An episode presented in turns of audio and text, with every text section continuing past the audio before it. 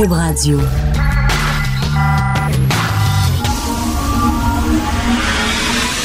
10 à 11. De 10 à 11. Politiquement incorrect.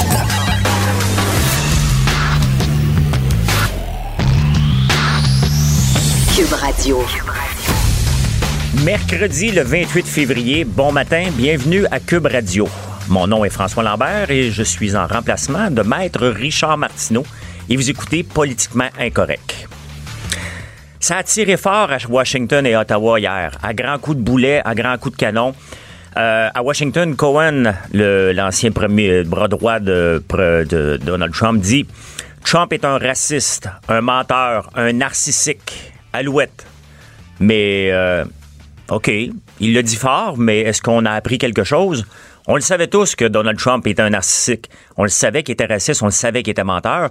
Mais pendant ce temps-là, Trump est, à- est au Vietnam en train d'essayer de faire un deal avec euh, la Corée du Nord. Ce deal-là qui n'a pas fonctionné, euh, il est obligé de se lever et partir euh, de la table de négociation. Et il a bien fait parce que Kim Jong-un, lui, voulait que toutes les sanctions soient levées. Et dans vie, des fois, il faut être un peu moins gourmand si on va avoir un, un- une entente, un deal à la fin. Donc lui a décidé, non, non, pour, euh, qu'on ait un deal ensemble, donc euh, je vais lever un peu, euh, je vais enlever quelques installations nucléaires, mais vous, vous allez enlever tous les négociés, toutes les sanctions contre nous. Et Donald Trump s'est levé, puis il a bien fait. Euh, c'est comme ça qu'on fait des affaires. À l'occasion, il faut se lever au lieu d'envenimer puis s'obstiner pour rien. Lorsqu'on voit qu'on arrive, on s'en va nulle part, on se lève et on s'en va pour reprendre ça à un autre moment donné. À Ottawa, c'est pas seulement à Washington qu'on a tiré partout. À Ottawa, euh, Jody Wilson-Raybould a finalement parlé. Et euh, ce qu'elle dit, en gros, Trudeau ne m'a pas respecté. Il a fait de l'ingérence ainsi que tout le personnel proche du premier ministre. Encore là, on le savait. Euh, au moins, on l'a entendu. On l'a entendu de elle. Et ce qui est bien, c'est que c'est- presque sans l'ombre d'un doute. Elle est arrivée documentée, presque jour, presque à l'heure, à la minute, à la seconde près. Elle a pu documenter ses affaires. Est-ce que c'est assez pour faire lever euh, les pattes à Trudeau, comme demande entre autres Andrew Scheer?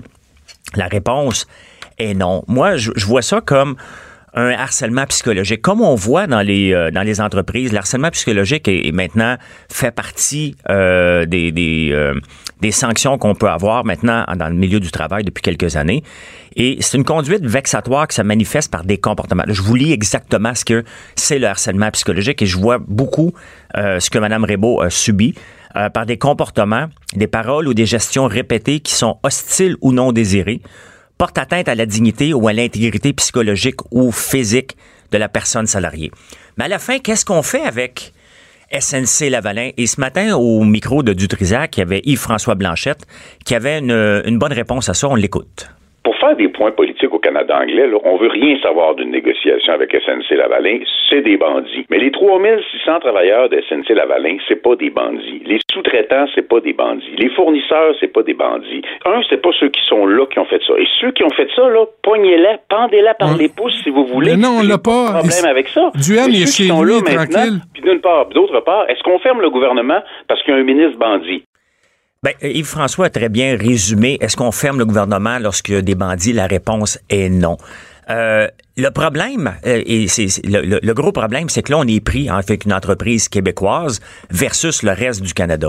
Et le reste du Canada, on, ils nous aiment pas tout le temps. Ils nous aiment pas tout le temps, surtout l'Alberta et la Colombie-Britannique, puis la Saskatchewan maintenant, pour plusieurs raisons. La raison pourquoi ils nous aiment pas majoritairement, c'est qu'on dit non à leur pétrole. Nous, on prend les paiements de péréquation, mais on dit non, non, vous, vous n'allez pas passer ici avec votre pétrole.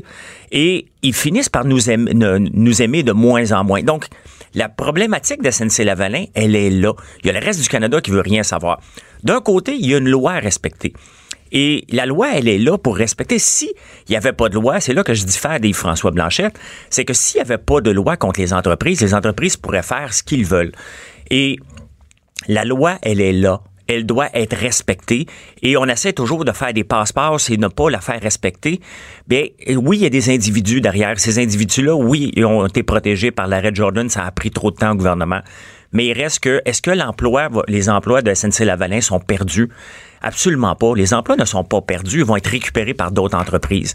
Et peut-être que ça ferait du bien, justement, que on ait une autre entreprise avec une autre gérance. Quand même que les gens ne sont pas là dans l'entreprise. Ceux qui ont fait ça ne sont pas là. Il reste que c'est une culture d'entreprise qui a été maintenue pendant des années et c'est tellement gros que je ne suis pas certain que c'est complètement évaporé, cette culture d'entreprise-là de corruption.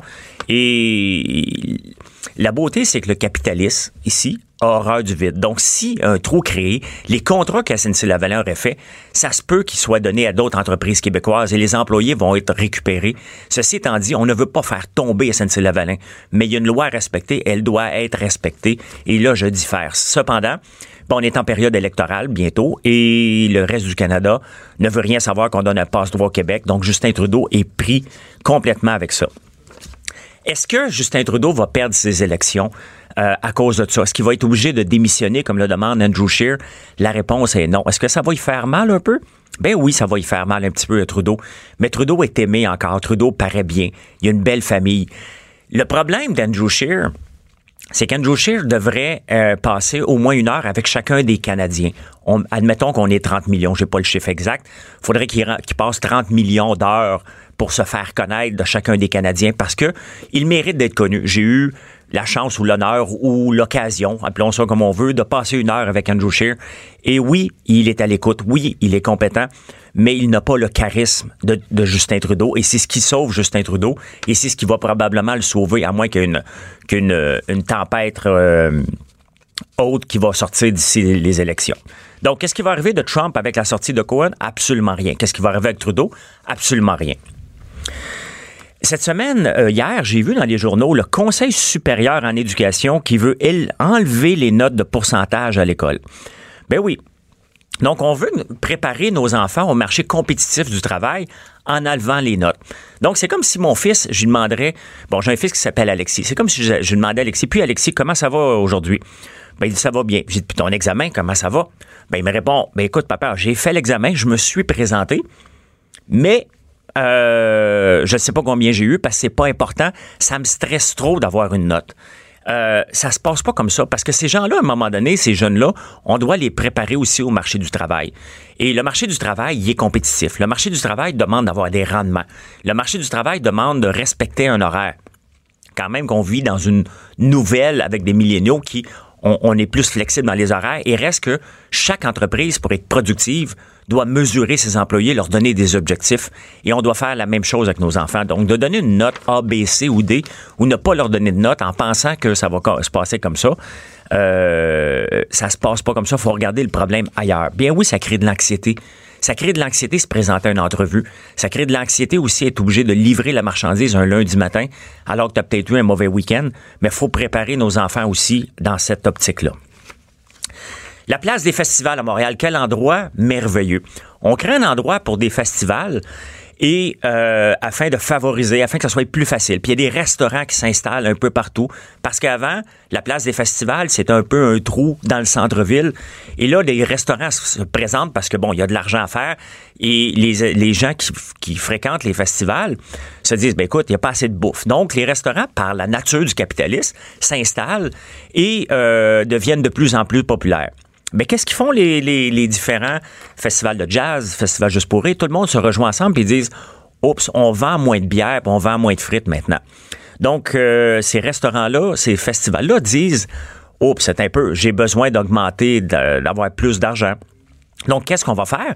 On va aller taxer les méchants restaurateurs qui sont à côté de nous parce que, à cause d'eux, on fait moins d'argent.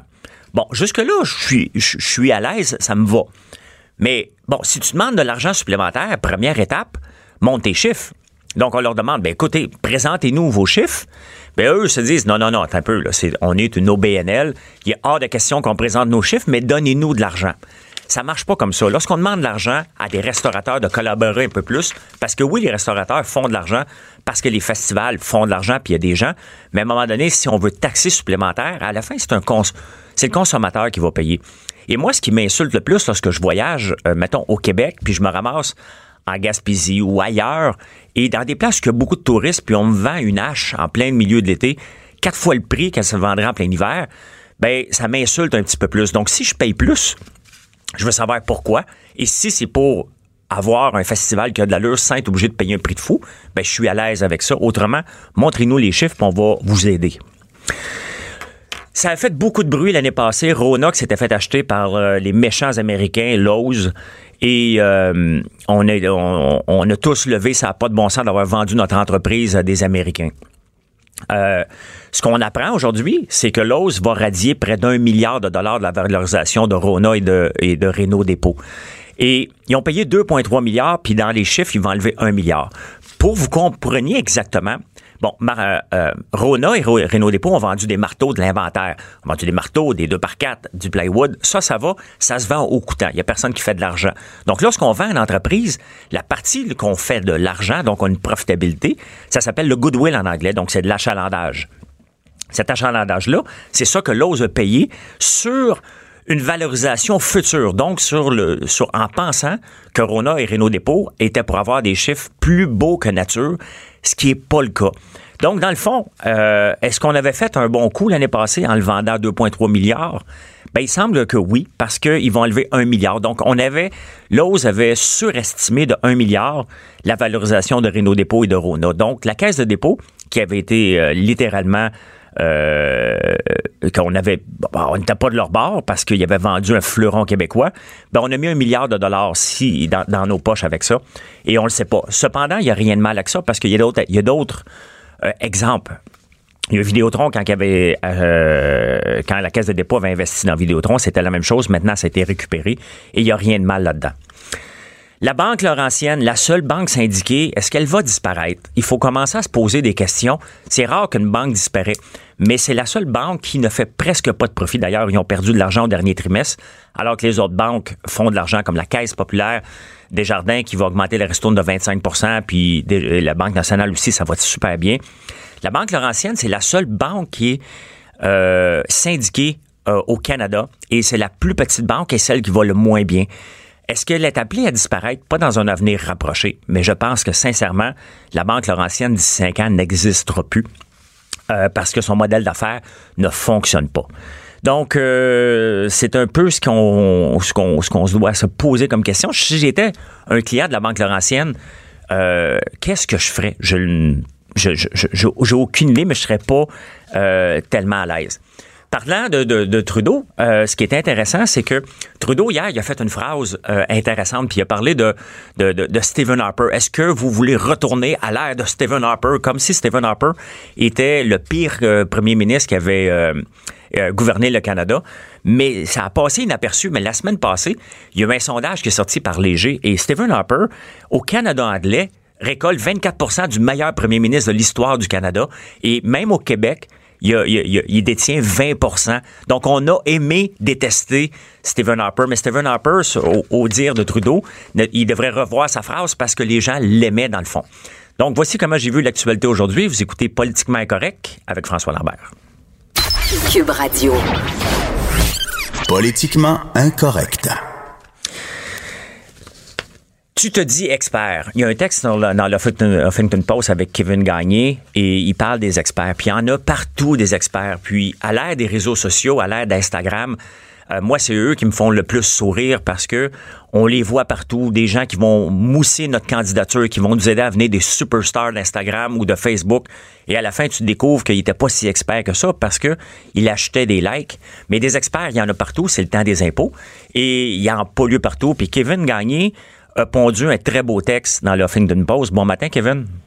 Bon matin, M. Lambert. Vous allez bien? Ça va bien, merci. Donc, des experts en voient partout, toi aussi.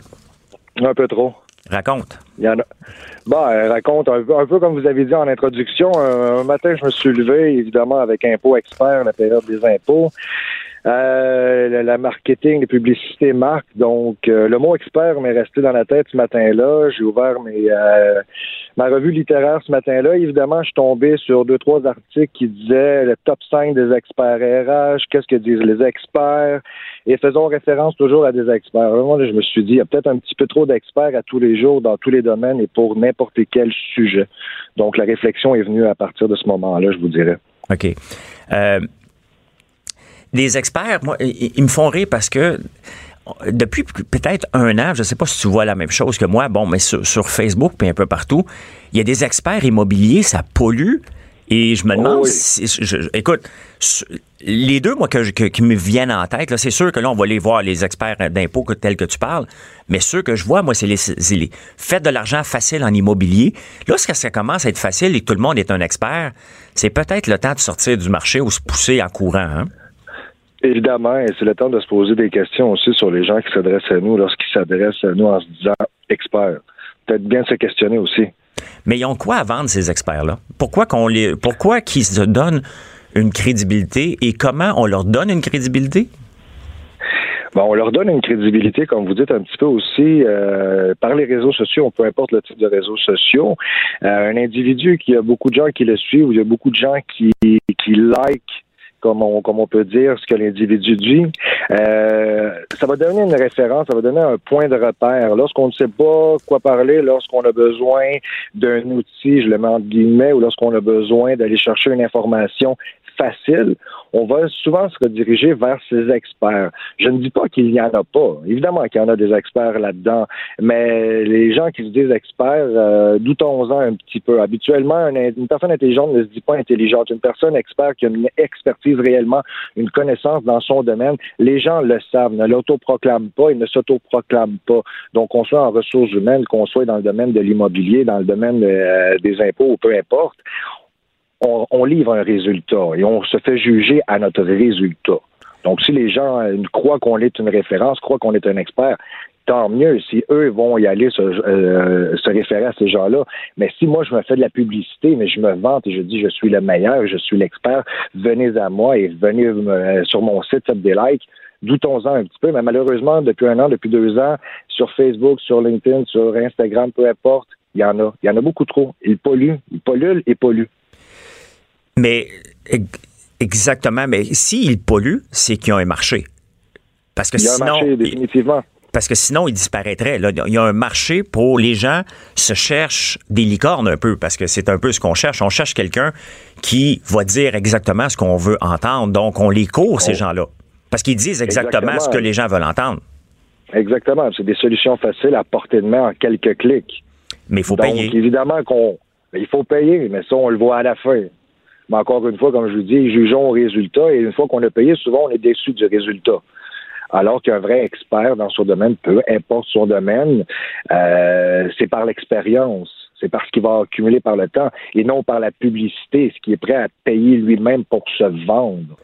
Ben, euh, malheureusement, on est dans le système de l'instant. Donc, évidemment, proximité, instant, facile, quelques clics. Je me réfère à un expert parce qu'il dit exactement ce que je veux entendre. On se réconforte là-dedans.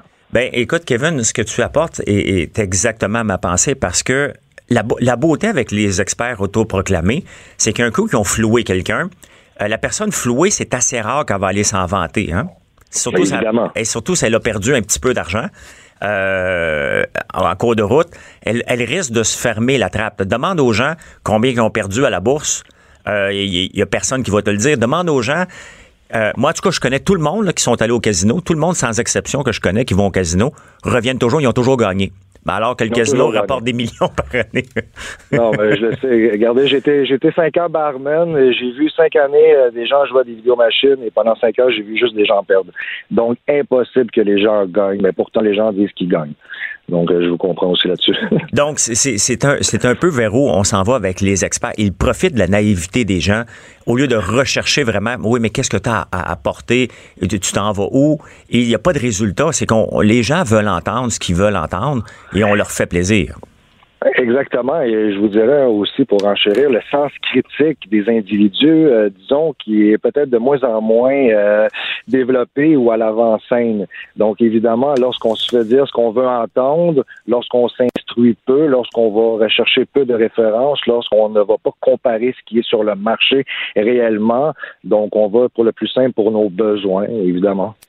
Et qu'est-ce qu'on fait maintenant, Kevin? On les sait que des experts partout, on les voit et on a tendance, euh, tu sais, personnellement, puis peut-être tu fais la même chose, je regarde le site Facebook de quelqu'un, je vois 290 000 likes. Je me dis, oh, OK, il, est populaire. Euh, il doit certainement dire des choses intéressantes, donc je le mets dans ma catégorie expert moi-même.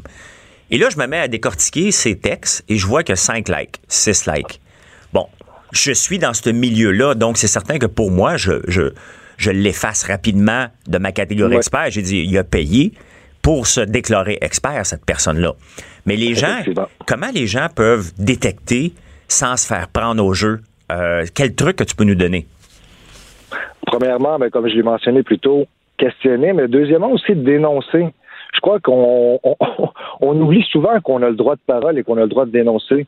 Lorsqu'on voit quelque chose qu'on doute, qu'on n'est pas certain, euh, lorsqu'on s'en fait passer une petite vite, justement, dénonçons. Euh, pilons un petit peu sur notre orgueil, allons au-delà, euh, apprenons nos expériences, mais dénonçons. Oui, mais lorsqu'on dénonce, on risque un, un, danger de diffamation. Donc la personne a risque elle veut pas se mettre dans le trou. C'est pas tout le monde qui est prêt à aller au bat pour dénoncer quelqu'un. Il va juste prendre son trou, à moins qu'il ait perdu des milliers et des milliers puis des milliers de dollars, ce qui, ce qui est le cas aussi. Puis on le voit à l'émission. On, on le voit dans différentes émissions. C'est certain que si on perd quelques dizaines de, de, dollars, on va prendre notre trou. Si on perd des milliers de dollars, on va peut-être dénoncer. Et c'est pour ça que dans le domaine financier, euh, c'est protégé. C'est pour ça qu'il y a peu de gens qui peuvent dire des, des, des, faire des recommandations, donner des tuyaux à la bourse comme dans le temps. On ne peut pas faire ça à moins d'avoir une licence. Évidemment. Moi, je voudrais, euh, ramenons-nous, euh, évidemment, moi, je suis, je fais partie de l'ordre des conseillers en ressources humaines agréées. Mon premier réflexe, ça serait d'aller voir mon ordre évidemment, et c'est ce que je conseille, autant qu'on soit un psychologue, un médecin, qu'on soit dans le domaine bancaire, référons-nous à nos ordres. On a des outils, on a des moyens de communication légaux, supportés, encadrés. Donc, évidemment, le premier réflexe, ça serait de se rapporter à nos ordres pour rapporter des faits, des faits véridiques et non simplement une certaine subjectivité, évidemment. Ensuite, lorsque je dis dénonçons, c'est pas euh, se mettre à taper partout et à crier haut et fort. C'est trouver une manière de formuler convenablement un mot, une, expérience, un vécu, un exemple qui va vraiment dénoncer et non simplement crier pour crier, sinon ça va ça va être une bouteille à la mer et euh, personne va, va, va écouter, il n'y aura pas de résultat à la fin. Donc référons-nous à les bonnes personnes et dénonçons avec des processus encadrés, toujours évidemment en demeurant dans la légalité des choses. Et tant qu'à parler des réseaux sociaux, utilisons les réseaux sociaux à un autre effet, à un autre euh, que simplement dire on like quelque chose ou on dit que quelqu'un est un expert. Prenons ces réseaux sociaux-là pour faire des mouvements de masse aussi, hein, je vous dirais, je ne veux pas exagérer en parlant de mouvement de masse, mais on est quand même en mesure d'aller chercher d'autres individus qui sont en mesure de partager des idées communes pour pouvoir faire progresser des idées qui vont au-delà de cette certaine expertise-là, qui n'apporte rien de mieux au sujet présentement, qu'on soit en ressources humaines, en comptabilité, dans les impôts ou dans le domaine immobilier. Ben, parce que les gens se cherchent, tu sais, c'est la facilité et de lorsque les gens découvrent qu'ils peuvent acheter, parce que ces nouveaux gourous-là doivent passer par les plateformes sociales. Euh, C'est la, c'est la façon rêvée et ils s'achètent une notoriété à coup de like, à coup de et après ça, un coup qu'ils ont ça, ben, ils passent leur message et ils flouent des gens. Et c'est certain que lorsqu'on regarde un compte, on le fait tous. On regarde, on dit, My God, OK, 70 000 personnes le suivent, ça doit avoir du bon sens. Et on se laisse prendre au jeu à l'occasion. Les gens sont faibles. Les gens, euh, les gens sont facilement manipulables, malheureusement. Malheureusement, oui. Et c'est, c'est, peut-être là qui est la, problématique et euh, que les gens se, se, se, se laissent manipuler. Puis, écoute, moi, j'essaie, tu sais, j'en ai une plateforme et j'évite totalement ces choses-là. si les gens me demandent des conseils, j'ai pas de conseils magiques. Moi, je suis pas pour leur dire euh, lance-toi en affaires, puis fais ça, puis lâche ta job.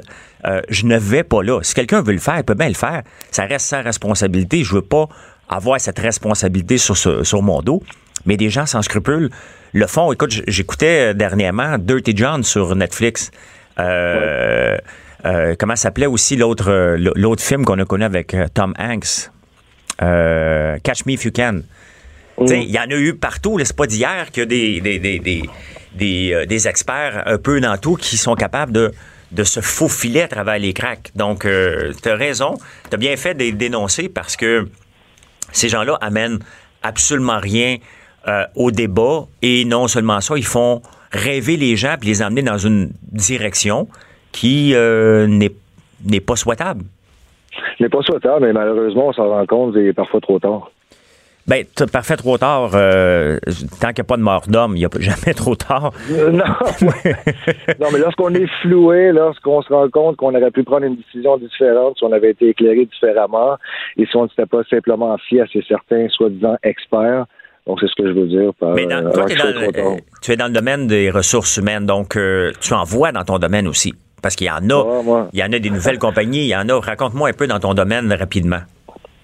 Ah, rapidement dans mon domaine, les ressources humaines, euh, c'est des études de cas à tous les jours. Tous les individus amènent leur lot. Euh, les, expertises, disons, lorsqu'on est gestionnaire en ressources humaines, qu'on veut simplement, disons, aller sur le marché pour faire euh, l'implantation de nouveaux régimes d'assurance collective. Ben, évidemment, chaque vendeur va faire son pitch de vente avant même de faire, euh, de présenter son produit. C'est l'expert à son produit par la suite. Pourtant, on est dans le domaine de l'assurance pas mal tout le monde offre euh, le même type de service. Ce qui compte à la fin, ça va être le service à la clientèle, ça va être le support, ça va être l'accessibilité et la qualité du service rendu. Mais évidemment, tous les experts lèvent la main, disent Kevin, nous voulons venir te présenter notre produit. Mais là, au final, laisse-moi décider qui je vais aller voir. Laisse-moi faire mes propres recherches. Parce que moi, je vais les appeler les vautours. Évidemment, j'ai un besoin. Il y a tout le temps deux, trois vautours qui vont venir à l'entour, qui vont vouloir me prendre comme cible, comme proie. Et évidemment, là, comme je mentionnais avant, le sens critique aussi. Allons-y un peu, questionnons et laissez-moi faire mes propres recherches.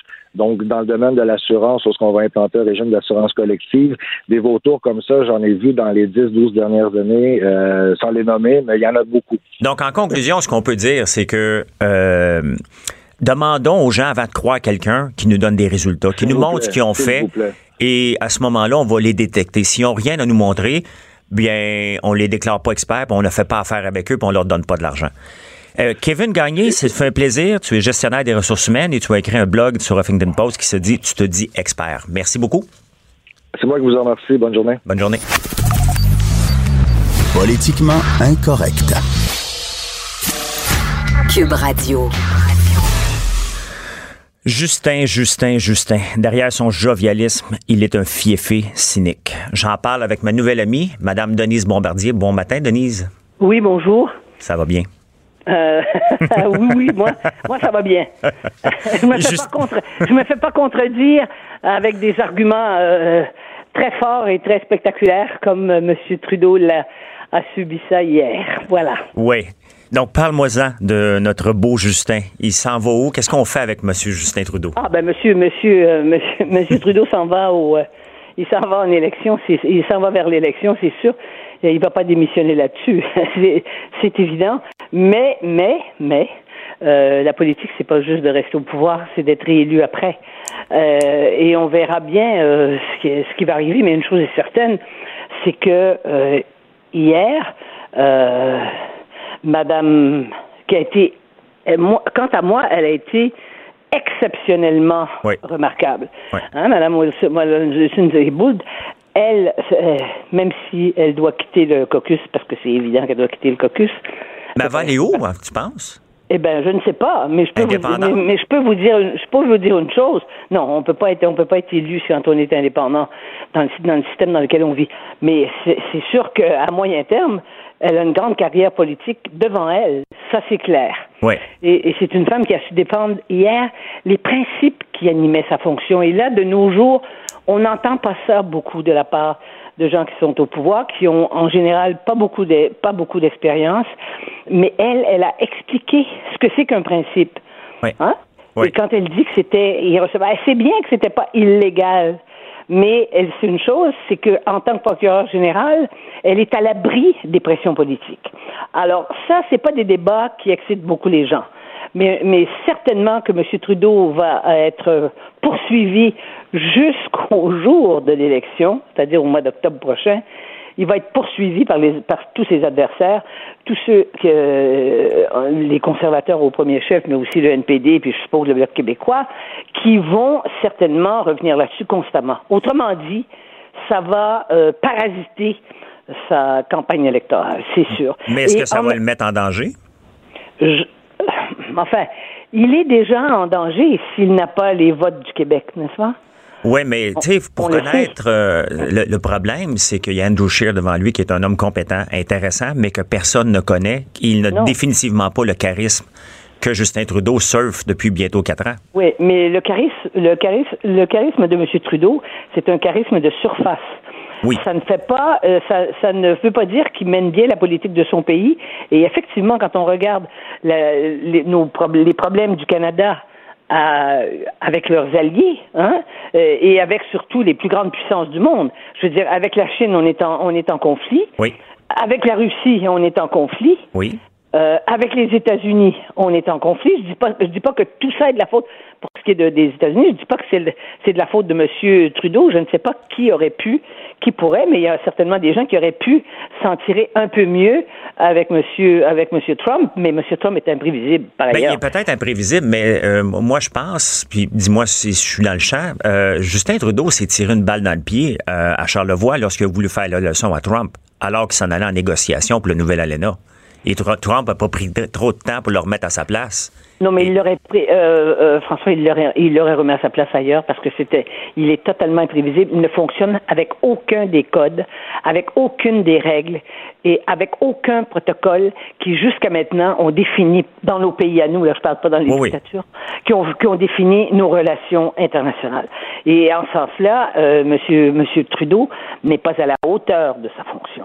Ça, c'est clair. Mais euh, en politique, on ne gagne jamais dans aucun pays on peut gagner ces élections, sauf dans des cas de guerre, on peut gagner ces élections euh, avec euh, des réussites sur le plan international. Il faut que les gens se sentent personnellement impliqués dans les politiques. Mais une chose est certaine, c'est qu'il fait la preuve qu'il n'a pas la carrure pour être capable de gouverner le Canada. Il a la carrure pour euh, pour séduire. Oui. N'est-ce pas? Pour faire des, pour, et puis pour se mettre des beaux costumes, et puis pour, pour, pour flatter tout le monde.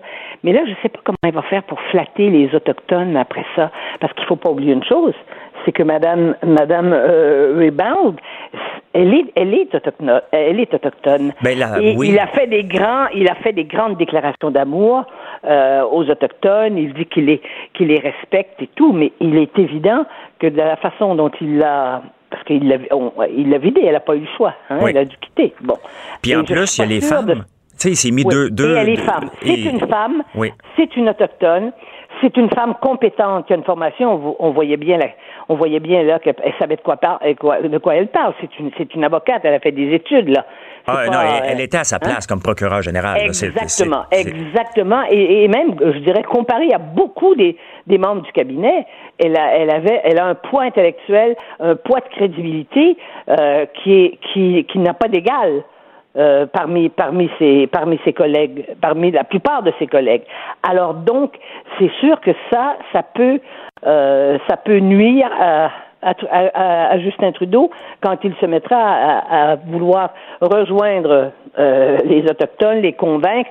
Les Autochtones ne sont pas majoritaires, mais les, les, Autochtones, nous sommes dans un pays de rectitude politique. Et euh, dans un pays où M. Trudeau, ça fait je sais pas combien de fois qu'il s'excuse, pour euh, qu'il dit que c'est mea culpa, mea culpa, euh, pour des faits euh, qui se sont avérés, mais il y a il y a 100 ans, hein, au moment où ni, ni, nos parents ni nos grands-parents étaient responsables de ça, mais lui, il fait ça. C'est comme ça qu'il fait sa politique. Il fait une politique d'apparence, c'est un acteur, mais là, je pense qu'il risque de ne plus avoir à jouer le même rôle. Mais ben là, il va avoir beaucoup de réponses à, à, donner euh, parce que, bon, il vient de tirer sur les femmes en général, il vient de tirer sur les Autochtones. Au point de vue, son bilan financier est désastreux. Le pays est on devrait être en période de, de payer nos dettes alors qu'on accumule des dettes comme si c'était. Oui, mais ça, oui, mais ça, la plupart des gens, ils s'en rendent pas compte. C'est quand il va, c'est s'il quitte qu'on qu'on additionnera. Le déficit, parce que c'est vrai qu'on euh, que c'est vrai que euh, les libéraux ne se sont jamais et, surtout son père à l'époque, là, euh, François, vous êtes jeune, vous, mais moi, je me souviens. Ah, mon père en parlait beaucoup. Il aimait beaucoup, beaucoup le père Trudeau. Ah oui? Eh ben, non, je le dis avec sarcasme, parce que s'il m'écoute... Eh bien, le père Trudeau, ça gênait pas de, de, dépenser. je veux dire, et les libéraux, en général, sont plus portés à, à faire des déficits que les conservateurs. C'est clair. Et c'est après, c'est Monsieur, euh, c'est Monsieur euh, Mulroney qui a ramassé les, les pots cassés, qui a remis le pays et qui a, qui a créé l'ALENA. C'est lui qui a donné un, un nouvel, un, nouvel, euh, un nouveau souffle à l'économie canadienne avec beaucoup de succès dans ce sens-là. C'est certainement un des plus grands premiers ministres qu'on a eu dans les derniers 50 ans. Mais euh, Trudeau, ça, euh, Justin Trudeau, c'est pas ça. Et les gens le voient pas tout à fait, le voient pas. Faut être politisé, faut, faut vraiment s'en occuper. Eux, ils reçoivent des chèques, ils, reçoivent des, des, des cadeaux du gouvernement et et puis, euh, jusqu'au jour où ils vont découvrir qu'effectivement, parce qu'on ne peut pas dire que la situation économique est, est, catastrophique au Canada, on ne peut pas dire ça. Non, non, mais on va payer le prix à un moment donné, mais il sera plus là. Oui, mais le problème, c'est qu'il n'y a plus personne qui euh, agit euh, au présent sans tenir compte de l'avenir. Ben, c'est certain que. Ben, on n'a pas les mêmes politiciens qu'avant. Ben, tu as raison, Denise, parce que le taux d'endettement des familles est près de 160 Donc, euh, pour eux, les familles normales se balancent d'être endettées puis ça consomme comme s'il n'y avait pas de lendemain. Donc, pour eux, ce que Trudeau fait. D'ailleurs, c'est la philosophie de l'époque. Exactement. Hein? Et c'est c'est aujourd'hui et immédiatement. Et ça, euh, on peut pas avoir, on peut pas prévoir et, protéger l'avenir d'un pays, ni, ni d'ailleurs de sa propre vie, ni de sa famille quand on, quand on pense comme ça, mais c'est la réalité d'aujourd'hui. Mais alors, Justin Trudeau, il va faire quoi pour regagner ces élections? Parce que c'est ah, assez rare, Denise, que les gens vont perdre. Je ne sais pas. Ça, je ne sais pas.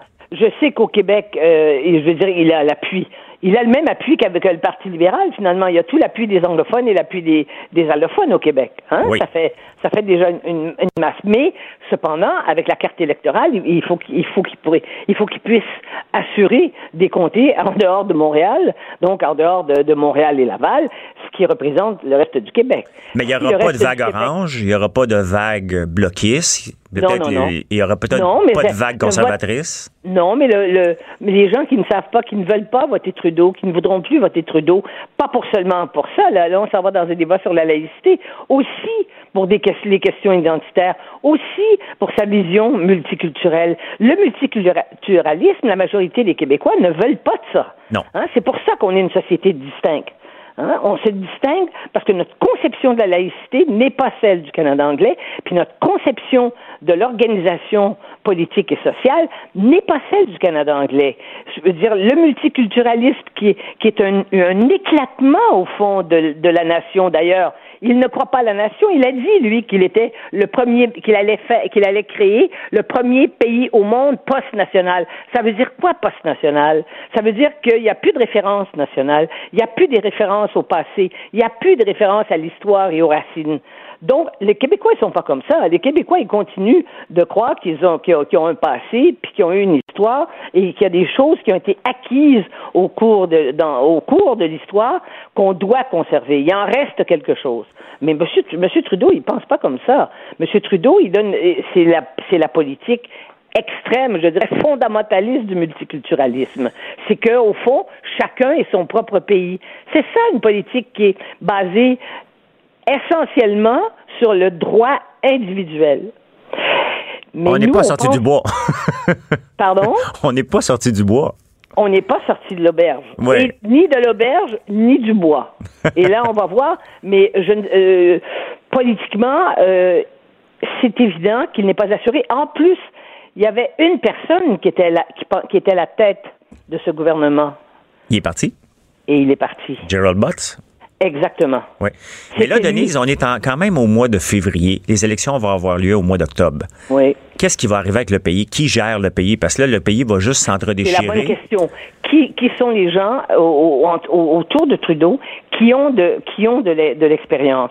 Parce que quand il est arrivé au pouvoir, il a refusé tous les conseils des vieux du temps de son père. Ça, je peux vous le garantir. Là, je, je sais, c'est comme ça que ça s'est passé. Il en voulait plus de ceux qui avaient été au pouvoir, qui avaient été dans le gouvernement de, son père. Bon, que ce réflexe psychologiquement soit, soit un réflexe qu'on peut comprendre, mais politiquement, ça veut dire qu'il y avait personne de, qui, avait, qui avait une compétence de gouvernance, sauf un ou deux de des ministres, Il n'y avait personne dans son cabinet. Et là, il y en a encore moins. Alors. Qu'est-ce qui se passe d'abord dans les, dans les huit, euh, huit, dans les huit prochains mois? Qu'est-ce qui va pas, moi, moi, je, moi, je, pas, moi, moi euh, je, je, je ne sais pas. Je ne peux pas prédire l'avenir. Donc, on va juste se chicaner sur euh, SNC-Lavalin jusqu'à la fin d'octobre en espérant que les, les, conservateurs vont taper sur ce clou-là à l'infini. Ils n'ont pas, pas autre chose à faire là, que taper là-dessus. Non, mais au Canada anglais, ça les, ça les dérange pas que ça dérange pas que le SNC Lavalin disparaît. Mais quand on voit le type de scandale et le type de corruption à la direction de, de, Lavalin, on voit à quoi ont pu servir des subventions en termes de, de, en termes de centaines de, de, sur des sur une longue période en de centaines de millions. Oui. Euh, même les Québécois. Et il y a une autre chose dont on n'a pas parlé, François, c'est très important. Monsieur Trudeau passe son temps à faire de la morale à travers la planète hein, pour dire nous, nous sommes moralement les plus vertueux. Oui. Nous, on respecte les droits de la personne. Oui. Mais on voit bien, on voit bien que euh, que c'est pas vrai parce que c'est pas parce que M. Trudeau, son, le pays fait des affaires avec l'Arabie saoudite, fait des affaires avec tous les Émirats, fait des affaires avec la plupart des pays dans le monde qui sont des, aussi des dictatures qui violent les droits de la personne. Mais juste le cas de l'Arabie saoudite, c'est un scandale. Alors là, qu'est-ce qu'il a dit? Il a dit qu'il fallait euh, euh, conserver les emplois. Mais jusqu'où peut-il aller conserver les emplois si euh, s'il croit euh, que euh, ce qu'il y a de plus. Est-ce que ce qui est de plus important, c'est de conserver les emplois ou de conserver les principes qui animent le Canada, dont un des principes, c'est la reconnaissance absolue des droits de la personne? Ben, je pense que de conserver les emplois. Il est en, contradiction. Ben, je pense que conserver des emplois fait partie d'un job de premier ministre, mais pas au détriment des droits de la personne et pas au détriment des scandales puis de, de, de, des, des, choses illégales. Et pas au détriment des, et, pas euh, si ça veut dire qu'on consent à organiser la corruption et qu'on admet la corruption de façon systémique, pour prendre un mot à la mode. Voilà. Ben, François, vous l'avez dit. Exact. Et eh ben, ça, ça met, ça met M. Contra Monsieur Trudeau en contradiction avec lui-même là-dessus. Mais on sait bien que c'est un faux vertueux. Exact. Ça va être intéressant et non intéressant à suivre dans les prochains mois. Euh, Madame Denise Bombardier, ça fait un plaisir de jaser avec vous. Bonne journée. Merci beaucoup. Merci. OK, au revoir. L'art est dans la manière. Non, c'est pas de la comédie. C'est politiquement incorrect. Vous écoutez toujours Politiquement Incorrect avec François Lambert en remplacement de Maître Martineau. J'aime bien ça l'appeler Maître, même s'il n'est pas un avocat. Donc, euh, je le déclare expert sans qu'il me le demande. Euh, je ne sais pas si vous avez vu cette semaine le croquis troublant d'une fillette de 7 ans. Ça a fait le tour du web. Une petite fille qu'on on, a vue avec une corde au cou et euh, elle avait été suggérée, puis on a vu ça, ça, venait entre autres de YouTube Kid. J'en parle avec euh, Cathy Tétrault, la directrice générale du Centre Cipéraide de Québec. Bon matin, Cathy. Bonjour. Raconte-moi qu'est-ce qui, qu'est-ce qui se passe avec euh, nos enfants parce que cette semaine on a parlé puis il y a eu un autre article qui était avec les minables donc les parents mais j'ai comme l'impression que les parents minables qui démolissent les gens sur internet euh, font des enfants puis ils laissent lousse un peu sur euh, à faire un peu n'importe quoi sur le net. Qu'est-ce qu'est-ce qui s'est passé pour qu'une petite fille se fasse suggérer sans que ses parents s'en rendent compte de se suicider avec une corde? C'est une histoire je pense, de société et de plusieurs années. Euh, l'accessibilité, euh, le non euh, mode d'emploi. Il n'y a pas vraiment de loi non plus, hein, parce que la liberté d'expression n'est pas encadrée.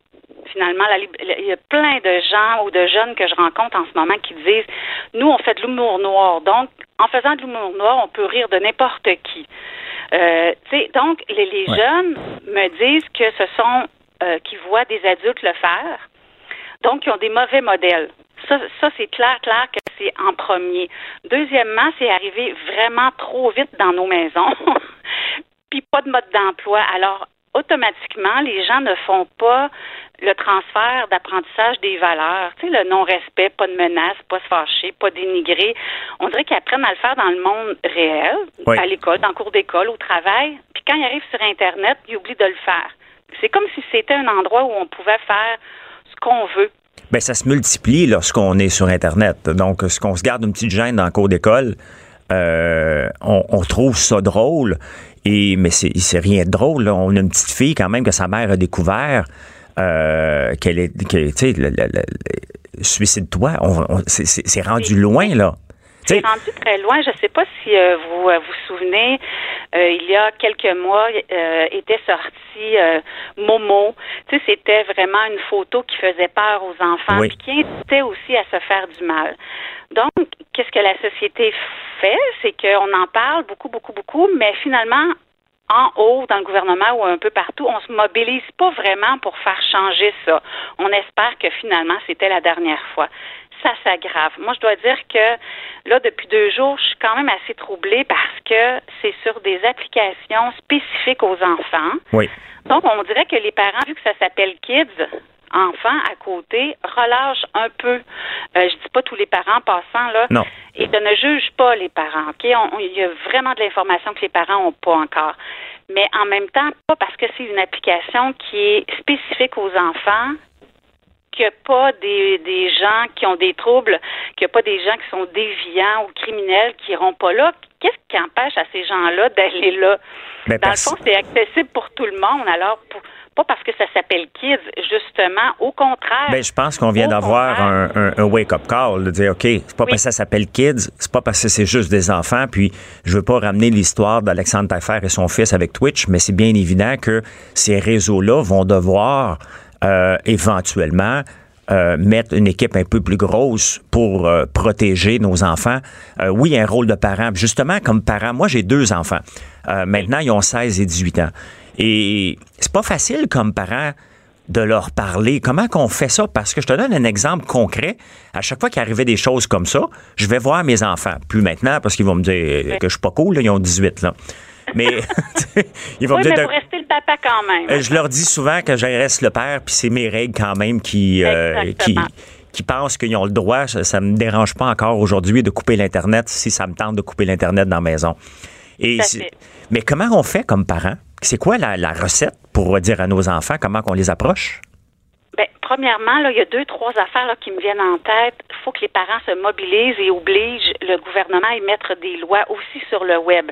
Il y en a des lois dans le Code criminel canadien, mais il n'y en a pas auprès des applications. Il n'y en a pas de loi. Il y, a, des lois pour dire aux gens, si tu fais ça, tu vas être accusé, mais on devrait aussi faire porter une responsabilité aux concepteurs d'applications et de jeux.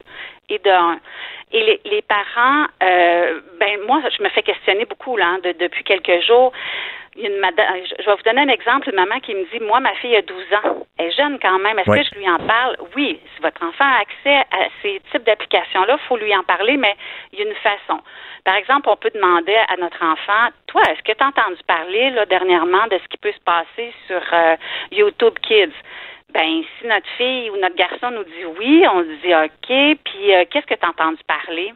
donc, il faut juste aller valider un peu la perception que notre enfant a de ça, puis c'est à partir de ce que notre enfant va nous dire qu'on va pouvoir trouver les mots pour justement protéger, sécuriser. Mais est-ce que notre enfant qui aurait vu quelque chose risque de pas nous le dire pour dire ben non, ça n'existe pas parce qu'il veut continuer à aller là? Il ne le ben, dira peut-être pas.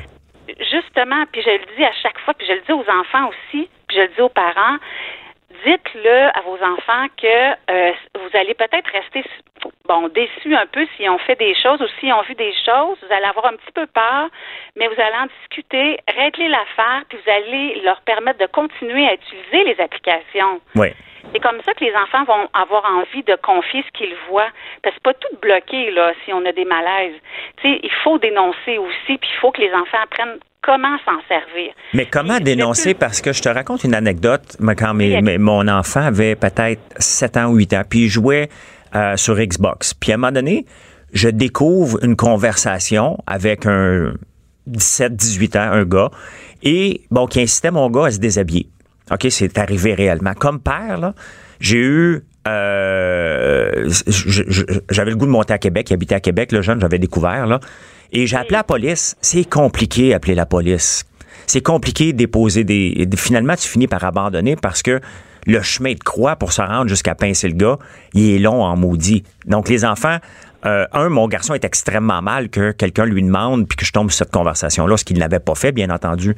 Mais, mais il n'avait pas osé me le dénoncer parce qu'il était gêné. Oui, il était gêné parce qu'il il, a, il a peur de perdre la confiance ou il a peur de perdre l'accès à ses écrans. Oui. Ça, ça fait plusieurs années quand même hein, que c'est arrivé. Ça fait au moins 8 ans, là. Euh, il, y a, ben, il y a 16, donc c'est peut-être 7-8 ans, oui. Ouais. 7-8 ans. Il y a 7-8 ans, les, les, les équipes euh, policiers n'étaient pas aussi bien préparées que maintenant. Ils ont vraiment des services d'enquêteurs. Les écoles sont préparées aussi. Les policiers qui vont dans les écoles sont préparés à ça. Alors, je dis à un parent, oui, on peut en parler avec notre enfant. Puis la première place à appeler, c'est souvent l'école. Parce que même si on appelle les policiers de, la ville, ils vont nous dire qu'on va d'appeler le policier qui travaille à l'école de notre enfant. Donc, c'est ça qui aurait dû se faire. Parce que, tu sais, comme, je, comme, euh, comme adulte, j'ai eu des menaces de mort l'année passée. J'ai été voir la police. Ça a pris tellement de temps à remplir le rapport que j'ai abandonné. J'ai décidé de régler à l'amiable avec le gars pour que qui, qui retire ce menace de mort, c'était compliqué. Mais là, si tu me dis, si vous me dites que euh, dans le fond, il peut aller à l'école le, le, premier, le premier pour les parents, ça serait d'appeler l'école parce qu'il y a une police avec ça. Euh, donc, tu, tu, me rassures un peu là. Oui, le plan de lutte à l'intimidation qui est obligatoire depuis 2012 mobilise l'école. Ils ont une équipe sur ça, puis les policiers de toutes les, les, euh, les régions du Québec maintenant sont sont assez ils ont dû aussi là pallier aux besoins de, de des menaces de la sexualité comme dans le fond votre gars là ce qu'il a subi c'est un c'est un prédateur sexuel puis de la pornographie juvénile et, et si euh, euh, ce, ce gars-là le fait encore, probablement. Ah, sûrement, parce qu'il il y a personne qui est allé porter plainte. C'était trop compliqué, j'ai abandonné. J'avais juste le goût de monter à Québec et le ben, découvrir où ce qu'il habitait pour régler mes comptes, mais bon, c'est pas mon genre. Donc, tu finis par prendre ton trou, puis... Ça, te retourne contre la personne qui ben veut oui. C'est mieux de... Mais je vous le dis, là, puis, tu sais, si jamais vous avez encore les coordonnées, c'est d'autant plus important. Euh, maintenant, là, je vous dis, il en laisse plus passer parce qu'il y en a trop, premièrement, puis la sécurité des enfants, on s'aperçoit que ça va trop vite. Comme moi, là, je suis partout, puis je m'aperçois que je vais, ça va pas encore assez vite. Une dernière chose que je veux dire aussi, si notre enfant dit ben tu sais oui je l'ai vu ça sur YouTube euh, Kids mettons cette histoire là moi j'ai un malaise avec ça je sais plus quoi faire mais on peut suggérer à notre enfant écoute pour le moment on l'enlève pas ton application fais juste arrêter de l'utiliser pour un petit bout c'est très troublant ce qu'on ce qu'on peut voir dernièrement, que ce soit de la part des parents euh, qui euh, qui font qui rient d'une famille syrienne, que ce soit des enfants qui ah. suggèrent d'autres à se suicider. Ah. On a un travail à faire d'éducation, on a un travail à faire définitivement avec nos enfants, puis un, travail de, de d'être conscient que ce qu'on écrit, euh, c'est pas juste des jokes. Il euh, y a des gens qui vont peut-être passer à l'acte avec des niaiseries de même. Euh, Madame Cathy Tréto, c'est un plaisir de vous parler. Je vous souhaite une très bonne journée. Cube Radio.